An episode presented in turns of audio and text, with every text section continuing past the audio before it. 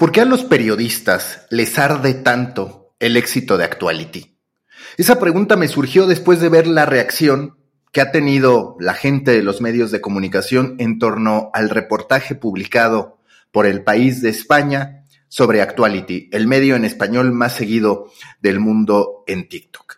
Y digo que por qué les arde, no porque no pueda haber espacio para los cuestionamientos hacia Actuality sino porque los cuestionamientos que hacen desde los medios de comunicación no son los correctos. ¿A qué voy? Actuality, para quienes no lo sepan, es un medio creado por una serie de muchachas, de mujeres españolas menores de 20 años que no estudiaron periodismo, que decidieron traducir los periódicos. A muchos ya desde ahí les duele este mote porque dicen, joder, si las nuevas generaciones no entienden lo que viene en los periódicos, me preocupan mucho no los medios, no los periódicos, sino esas nuevas generaciones que no entienden. Ya desde ahí estamos mal, porque si las nuevas generaciones no entienden los periódicos es no porque no sepan el significado de las palabras, sino porque los medios de comunicación tradicionalmente han hablado otro tipo de lenguaje. Para los medios no siempre es el Papa, es el sumo pontífice. Para los medios no siempre es el presidente, es el primer mandatario. Para los medios no siempre es el América de México, a veces es la escuadra azul crema, la entidad capitalina. De esa dimensión es el error inicial de los medios de comunicación. Así que no se preocupen por los jóvenes que no entienden, más bien preocúpense ustedes, medios de comunicación, por hablar el lenguaje de los jóvenes. Eso en primer lugar. Después vamos al segundo cuestionamiento. Es increíble que se considere como un medio de comunicación a un grupo de jóvenes que lo único que hacen es leer o tomar la información generada por los medios de comunicación para crear su propia conexión con la audiencia. A ver, yo les voy a decir algo. En primer lugar, la información es pública. No existe ningún sentido en términos de decir, no, no, no, yo no puedo tocar esta información más allá de que está a mi alcance, de que la puedo consumir, porque ese medio de comunicación, esa persona, ese periodista que la dio a conocer, se va a terminar molestando. Una vez que nosotros generamos la información, está ahí para que nosotros podamos hacer algo con ella. Otro elemento muy importante, Actuality toma esa información pero cita las fuentes, lo que no suele ocurrir en los medios de comunicación. Están molestos muchos de los que cuestionan este reportaje porque ellas curan la información de otros porque no generan contenido propio, pero cuando menos están dando el reconocimiento a los distintos medios de comunicación que generan esa información. En la cultura de los medios de comunicación, particularmente hispanoparlantes, esto no ocurre. Mejor un espacio en el que sí te están dando ese reconocimiento que uno en el que no. Porque todos los que hemos estado en redacciones, por ejemplo, en México, hemos escuchado alguna vez el dale la vuelta a esta noticia.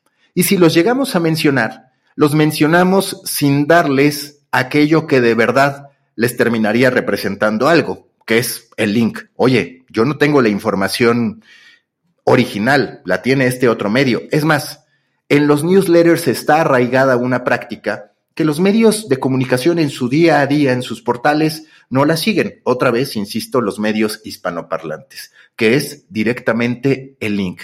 Si yo estoy hablando, por ejemplo, del Brexit y resulta que sé que un medio sea competidor directo, indirecto de mi país o de otro país, tiene algo que puede fortalecer eso que estoy contando, en los newsletters se le pone el link directamente para que el usuario vaya. Porque estas referencias son, sí, un reconocimiento a los creadores originales, pero también una invitación a que la gente pueda complementar ese deseo de exploración de una historia que tú le estás presentando. Entonces, es indebido tomar contenido de otros para dar tu propia explicación de las cosas? La respuesta es no. La respuesta es es un bien público. La respuesta es la mayoría de las notas que hoy se toman ni siquiera se puede saber directamente de qué medios se originaron. Son muy pocas las exclusivas. Por lo general, todos los medios informan exactamente lo mismo. Después también, otra de las preocupaciones. Ojalá no se considere como nuevo periodismo el estar resumiendo las historias en uno, dos o tres minutos, que es lo que me permite TikTok.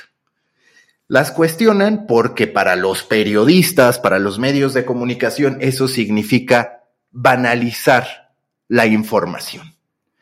Y aquí lo que no quieren entender los medios de comunicación, y yo muchas veces lo he mencionado, e incluso una de las chicas de Actuality lo explica en la entrevista, es que TikTok, es que incluso Twitter en su formato de texto corto, como TikTok en su formato de video corto, e idealmente ya encontraremos un espacio de audio corto que sirva para lo mismo, pues genera un funnel de inmersión a las historias. Lo que tienen que entender los medios de comunicación es que un video corto que te cuenta una historia, pues claro, deja algunos espacios abiertos para que haya una mayor exploración, un mayor interés en el tema, un sumergimiento decidido por parte de la gente para poder decir, hey, que yo quiero saber algo más de este tema. No es una banalización, es más, resulta positivo que la gente, dejemos de lado las generaciones, la gente en esta falta de tiempo, en esta multitud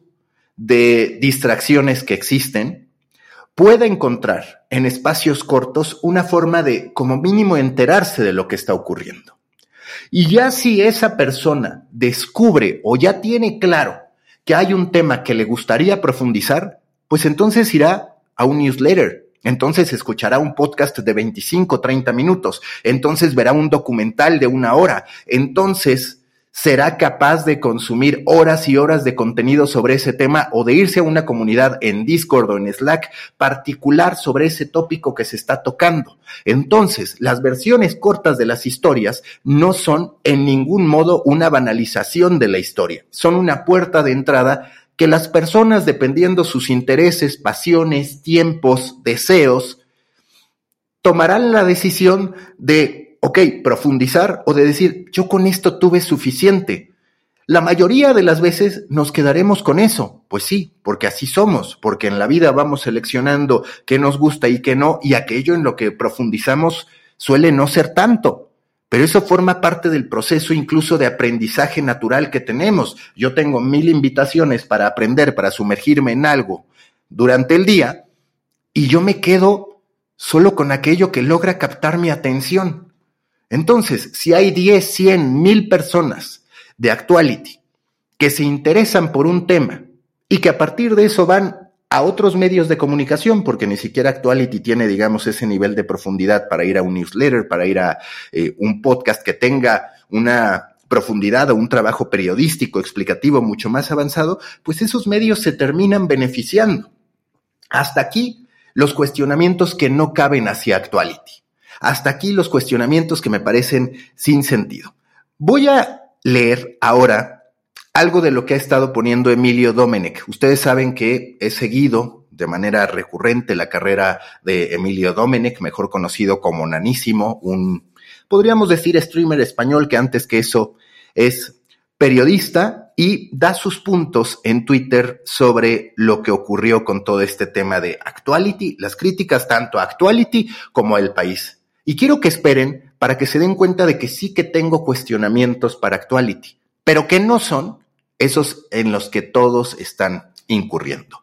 Dice primero Emilio Domenic, nanísimo. Suscribo casi todo lo que dice este hilo, refiriéndose a un hilo publicado por Patricia Fernández de Lis, quien es una de las editoras del país eh, que, que vivió, digamos, esta polémica que se produjo en Twitter. Las críticas que he leído al artículo porque cubre una noticia como el éxito de Actuality son absurdas, pero las más sorprendentes son las que o ignoran la mala praxis en los medios tradicionales o simplemente se hacen los tontos. Ese es el primer punto que pone Nanísimo. Después el segundo. Cuento a Daniela de Actuality, una de las fundadoras, como amiga, así que no voy a meterme mucho, pero la gente debería echarse menos manos a la cabeza y más entender que los medios tienen que empezar a reconocer su fracaso con las audiencias jóvenes. La condescendencia es autodestructiva.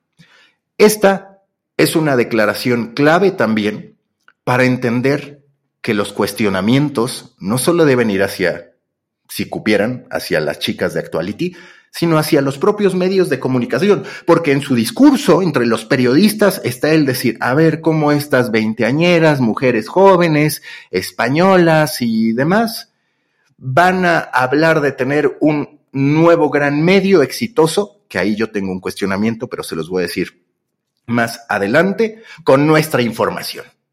A ver, pues ¿qué es lo más lamentable? Lo más lamentable no es que alguien sepa aprovechar la oportunidad de la información que ahí está para conectar con un nuevo público. Lo más lamentable es que organizaciones enteras de medios de comunicación sean incapaces de crearse una identidad, un spin-off, un emprendimiento lo suficientemente atractivo como para poder conectar con las audiencias jóvenes no deberían tener gran dificultad los medios de comunicación para conectar con las audiencias jóvenes si se permitieran hablar como hablan los seres humanos y no como hablan los medios de comunicación. No deberían tener tantas problemáticas los medios de comunicación para estar en un nivel de engagement como el que tiene Actuality en TikTok si se permitieran romper sus propios paradigmas para reinventarse y crear una nueva unidad de negocio con una nueva marca que no esté contaminado por lo que siempre se ha supuesto que es el periodismo. Claro que en una organización de 100, 200 personas, 1000 personas, podría haber el talento suficiente para hacer un actuality, para conectar con una audiencia joven o como pasa también para conectar con una audiencia de nicho. Pero no lo hacen porque siempre están preocupados por atender otro tipo de prioridades. A veces es la prioridad algorítmica. Si tuvieran a tantas mentes pensando en cómo conquistar a las audiencias jóvenes en vez de estar pensando en cómo satisfacer a Google para tener a su misma audiencia de siempre, que además no los va a recordar porque hacen un contenido idéntico a los demás solamente en una carrera de los más rápidos y los que mejor optimización de buscadores tienen, pues no se estarían quejando de Actuality porque ellos tendrían su propio éxito con las audiencias, aunque fuera con información curada de lo que ellos ya hacen, nada más que expresada con otras palabras, traducida con otras palabras. Es así de grave el absurdo de los medios de comunicación. No es tan complicado conectar con los jóvenes. Es más, les podría decir a partir de mi propia experiencia en TikTok, en menos de por ahí seis, siete meses ya estoy en 187 mil seguidores, al menos hasta el momento de estar grabando. Lo único que se necesita es naturalidad, es ritmo, es velocidad, es trabajar en un guion, pero resulta que a los medios de comunicación no les gusta hacer nada de eso, no les gusta hablar con naturalidad, no les gusta pensar en el ritmo, los periodistas están mucho más acostumbrados a redactar y a decir noticias en vez de a platicar la noticia, explicarla, contextualizarla y demás. Y por eso es que padecen al momento de conectar con las nuevas generaciones. Si los medios no quieren pasar por el proceso de construir comunidades y se quedan con audiencias, pues claro, los van a seguir rebasando. Tercer punto de Emilio Domenech. Y los que habéis estado indagando en la vida personal de las implicadas, sois unos losers, perdedores, porque a las chicas de Actuality nadie les ha comprado seguidores. El éxito lo han buscado y lo han encontrado ellas solas. Lo sé porque lo he visto desde el comienzo. El propio Domenech Nanísimo. Reconoce que está sesgado porque tiene una amistad con una de las fundadoras de Actuality. Y eso es importante mencionarlo. Pero más allá de eso, tenemos que entender que lo que hizo bien Actuality, independientemente de la dinámica con la que dan la noticia, independientemente de su habilidad para el gancho y demás, es que estuvieron en el timing correcto al momento de llegar a TikTok que ese timing las catapultó, que por lo general el timing, digamos, si nosotros nos damos cuenta de estos TikTokers o grupos de TikTokers que tienen millones de followers, la gran mayoría estuvieron activos durante el pico de la pandemia. Ese 2020, todavía 2021, fue un momento muy bondadoso en términos de alcance con los que la gente tenía la disposición de dar follow y es algo curioso además porque el follow, lo sabemos en TikTok, no necesariamente representa mucho, pero sí continúa representando mucho para el pensamiento de las marcas, para el pensamiento hacia allá afuera. A mí, cuando se me acercan, pues me dicen, oye, está muy bueno el número de followers que tienes, que no son tantos, 187 mil. No se fijan necesariamente en el número de me gustas que tengo, en las visualizaciones que tengo, se fijan en el número de followers para bien y para mal. Entonces, un acierto que tuvieron no fue la compra de followers, fue llegaron en un momento en que estaba ese espacio para poder crecer de manera sostenida en el tiempo. Son caras atractivas, son voces atractivas, dinámicas que funcionan y podemos decirlo. No nos gusta llamarles, o no les gusta a muchos llamarles medios de comunicación, medio de comunicación actuality, pero, a ver, un presentador de un programa de noticias en cualquier cadena de cualquier lugar del mundo es periodista o no. Porque siempre existe este debate, pero al final son debates que solo están en la industria. La audiencia, claro que le va a llamar periodista al que le está leyendo una noticia y espera que tenga un contexto y espera que tenga una preparación y demás. Pero lo que hacen esos lectores de noticias, pues es básicamente estar utilizando la información que ya surgió para darla a conocer. Son los TikTokers, en este caso Actuality, por ejemplo, pues una especie de nueva lectoría de noticias que conforma la mayor parte, digamos, de su oferta de videos, nada más que de nueva generación no es el programa estelar de televisión con un conductor que quizás no hizo el trabajo rudo porque ese le toca a los reporteros, sino que es un presentador leyendo el prompter y ahí está la información. Ahora hay una manera distinta de leer esas noticias. Se lee con un guion mucho más aterrizado a la población. Se lee con un guion que continuamente se conecta con los guiños, yo, por ejemplo, he escrito en mi newsletter, se los voy a compartir en la descripción del episodio, tanto en YouTube como en Spotify, el modelo cine, que para mí, mis TikToks, lo que deben tener son cuatro elementos. Contexto, información, narrativa y entretenimiento, que conecta con lo que ellas dicen. Ellas, las fundadoras de Actuality en el reportaje del país, mencionan que siempre hay que estar pensando, pues claro, en el gancho al inicio para que la gente sepa de qué va, en cómo relajar la conversación, en cómo de pronto hacer referencia, puede ser textual, puede ser gráfica, puede ser en video, al meme de moda o a una tendencia, a una persona que está siendo funada o sea cancelada, en fin, no se trata únicamente de la información, sino de jugar con aquello que alcanzó relevancia cultural para poder trascender. A mí me resulta muy curioso cuando veía estas críticas, que descalificaban a Actuality, pero decían que un gran caso de éxito en TikTok es el del Washington Post.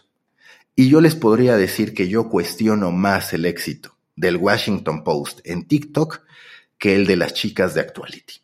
¿Por qué? Bueno, pues porque resulta que la cuenta del Washington Post en TikTok ha, ha estado históricamente entregada al humor de uno de los miembros de la redacción del Washington Post que no ha tenido el mismo éxito que tiene Actuality. El Washington Post, con todo su renombre, con todo el apoyo que pudiera tener desde el propio TikTok, porque pues a TikTok claro que le interesa ganar validación con este tipo de medios emblemáticos, tiene 1.5 millones de seguidores. Y tenemos que hablar, por otro lado, de que Actuality tiene 4 millones de seguidores. Entonces, hay que reconocer hay que ser justos con los méritos, entender también que los méritos de alcance no siempre representan méritos a nivel calidad, no siempre representan que ya estamos del otro lado en términos de lo que se tendría que buscar, pero de ese tamaño es lo que deberíamos analizar. El Washington Post, 1.5 millones de seguidores, 69 millones de me gusta. Y dicen, oye, ellos sí que lo hacen bien, ¿eh?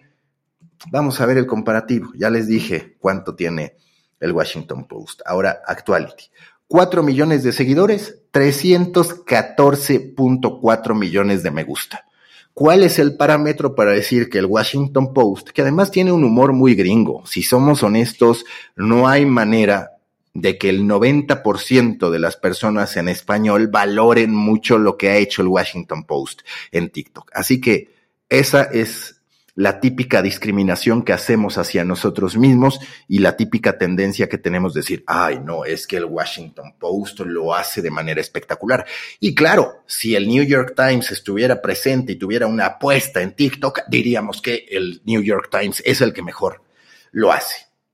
Hasta aquí la parte de defensa a Actuality. Hasta aquí la parte en la que digo, ellas tienen un mérito de timing, ellas tienen una gran capacidad para leer las noticias y para hacerlo con una conexión con las personas que parece algo elemental, pero que increíblemente es un muro insuperable para la gran mayoría de los periodistas. Ellas han creado su franquicia, su identidad, se habla de ellas cada que se habla de los grandes medios de comunicación, en TikTok y demás.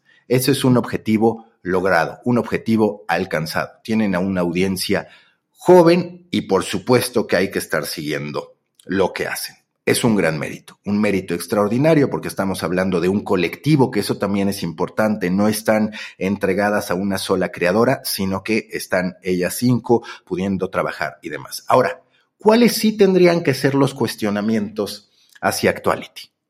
Coincido en que esto que ellas mismas declaran, que forma parte de su inexperiencia a el país en términos de que encubren publicidad con contenido, pues claro, es algo que primero no debieron hacer y segundo no debieron decir, porque además ahora que lo dijeron ya estuvieron marcando aquellas colaboraciones pagadas. ¿Me escandaliza? No, porque la gran mayoría de los medios de comunicación suelen presentar una enorme falta de transparencia al momento de presentar información. Yo, por ejemplo, recuerdo a El País Semanal haciendo un reportaje sobre Claudia Sheinbaum que a todas luces, a todas, a todas luces, parecía vendido. Y ellos nunca dicen que se trató de un esfuerzo vendido, pero tenemos que decirlo como tal. Se le pone como el futuro de México. El propio medio español habla de cómo ella está llamada a ser la presidenta del país y demás. Eso pasó en el país semanal. Así que, bueno, ahí se queda. Y no por ir en contra del país, sino en términos generales de las prácticas que tienen los medios de comunicación. Porque nosotros, los medios, los periodistas, nos la vivimos juzgando la honestidad o no de los medios de comunicación, eh, perdón, de los demás, de los demás actores pero rara vez nos cuestionamos nuestra propia honestidad. ¿Cuántas veces al interior de las redacciones no es que nos hayamos vendido, pero decimos, bueno, vamos a vender humo? También apuntan, por ejemplo, a que Actuality de pronto lleva noticias de cotilleo, de chisme. Los medios también las llevan y no tienen reparos y se montan a lo que sea con tal de tener visitas. Entonces, sí cuestiono que Actuality no haga un esfuerzo por zafarse de esa inercia, porque siempre está la posibilidad de hacerlo. Pero no comprendo que los medios de comunicación se pongan a cuestionar que ellas lo hagan, porque ellos, en la gran mayoría de los casos, hacen exactamente lo mismo. Ahora vamos a otro cuestionamiento. El cuestionamiento va de los bulos y de cómo se han comido información, desinformación más bien, dado que es un bulo, de los medios de comunicación que ellas obviamente no corrigen. En lo particular lo tengo muy presente porque en aquel momento escribí de eso. Fueron de los muchos medios, en este caso retomando a otros medios, que se comieron la idea de los 18, me parece, 17 muertos del eh, partido entre Querétaro y Atlas en la Liga MX del fútbol mexicano, que se suponía que había. Todo esto porque un reportero en cancha de televisión azteca, un periodista muy reconocido en México, a la ligera, en Twitter puso, hay 18 muertos. Después, la versión oficial y lo que hasta hoy se ha podido comprobar es que no hubo ni uno, ni uno. Pasamos de 18 a ni uno. Es un error que comete Actuality, que se come Actuality, que también los otros medios de comunicación, muchos se comieron. Es impresionante, muchos se lo comieron. Entonces, cuestionable, sí, pero de nuevo, es uno de esos problemas a los que se enfrentan la gran mayoría de los medios de comunicación. Y sobre todo muchos no salen a ofrecer disculpas. No es como que se castiguen por ese tipo de errores. Entonces, en ese sentido, Actuality como medio se conecta un poco con estos otros. sin duda, así tenemos que decirlo. Y yo no dudo que las chicas de Actuality, si en algún momento Actuality se fragmenta, desaparece, se vende o lo que sea, pues ellas se puedan convertir en nuevas presentadoras de televisión, porque ya les decía, son una especie de lectoras de noticias de nueva generación. Y eso tiene que ser atractivo. Y claro, habría que verlas en otro tipo de contextos, pero ahí está lo que hacen y lo hacen bien. Vamos a otro cuestionamiento. Este cuestionamiento sí que me parece clave. Si a mí me preguntaran, ¿tú invertirías en Actuality? Diría que no necesariamente. ¿Por qué? Ellas mismas en la entrevista dan a conocer, aceptan que no han podido trasladar su audiencia de TikTok a otro espacio. Tenemos que tienen 4 millones de seguidores en TikTok y apenas 86 mil suscriptores en YouTube. Comentan también que no han logrado hacerse de un gran aparato, digamos, en materia de newsletters, tampoco tienen un sitio, no se han diversificado. Y esa diversificación preocupa o tendría que preocupar cuando no se tiene. ¿Por qué? Porque lo que tienen en TikTok es una audiencia que depende enteramente del algoritmo. No han logrado manifestar que tienen una comunidad esa comunidad tendría que irse masivamente a YouTube, no de manera tan sigilosa o tan discreta. Tendría que registrarse masivamente al newsletter, tampoco lo han logrado.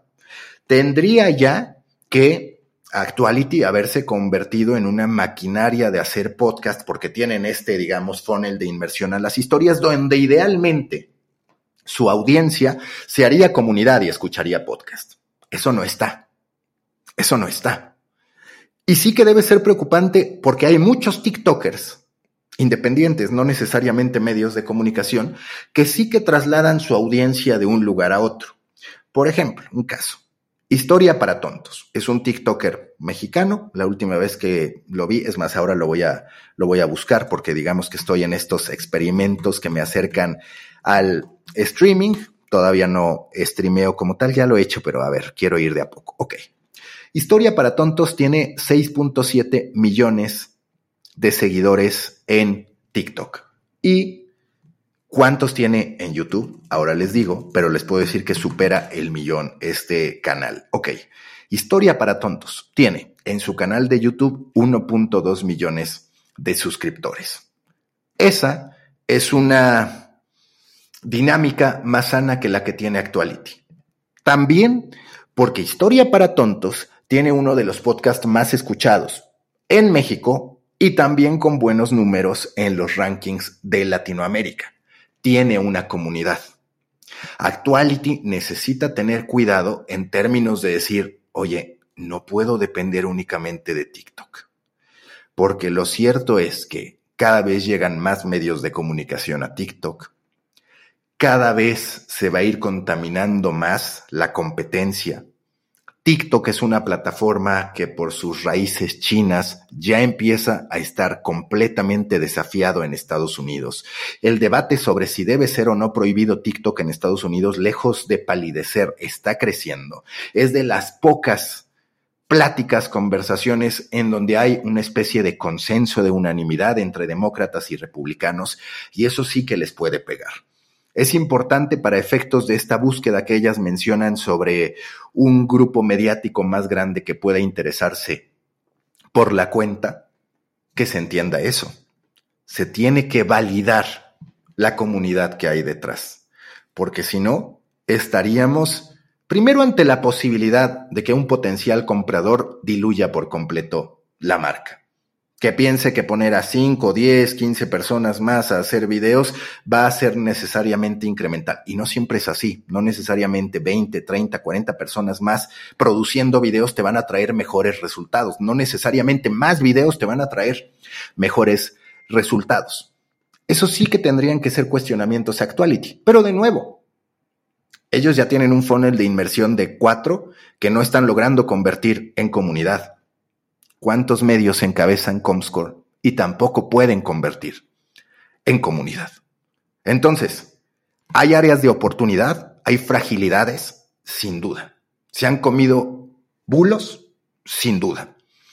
¿Son imprecisas en la información? Diría que sí. ¿Son 100% innovadoras? Me parece que no. Pero con eso han tenido suficiente para posicionarse y hay un mérito detrás. Tienen un estilo, funcionan muy bien sus voces al momento de estarte contando la historia, te meten a una dinámica que termina enganchándote. Entonces, los medios de comunicación lo que tendrían que hacer, en vez de estar destruyendo esta historia, es, ¿por qué yo no estoy haciéndolo? ¿Por qué yo tengo 40 personas y no acierto a poner a dos o tres a recorrer este camino para poder llegar a 4 millones de seguidores o a 5 o a 2 o a 1 con una audiencia más joven? Porque esa es la verdadera problemática. El problema de los medios de comunicación es que creen que los jóvenes tienen la culpa de no consumir periodismo cuando es el periodismo el que no está hablando el lenguaje de los jóvenes. Y a ver, ya ni siquiera de los jóvenes, de las personas de las personas. Porque yo tengo 39 años y hablo más como las personas y como lo manifiestan en Actuality, obviamente ellas en el español de España y yo en el español mexicano, pero a final de cuentas encuentro mayor empatía con eso que con cómo me cuentan los reportajes en la televisión, en la radio y demás. La gran mayoría de los cuestionamientos que podrían venir hacia Actuality aplican también para los medios de comunicación.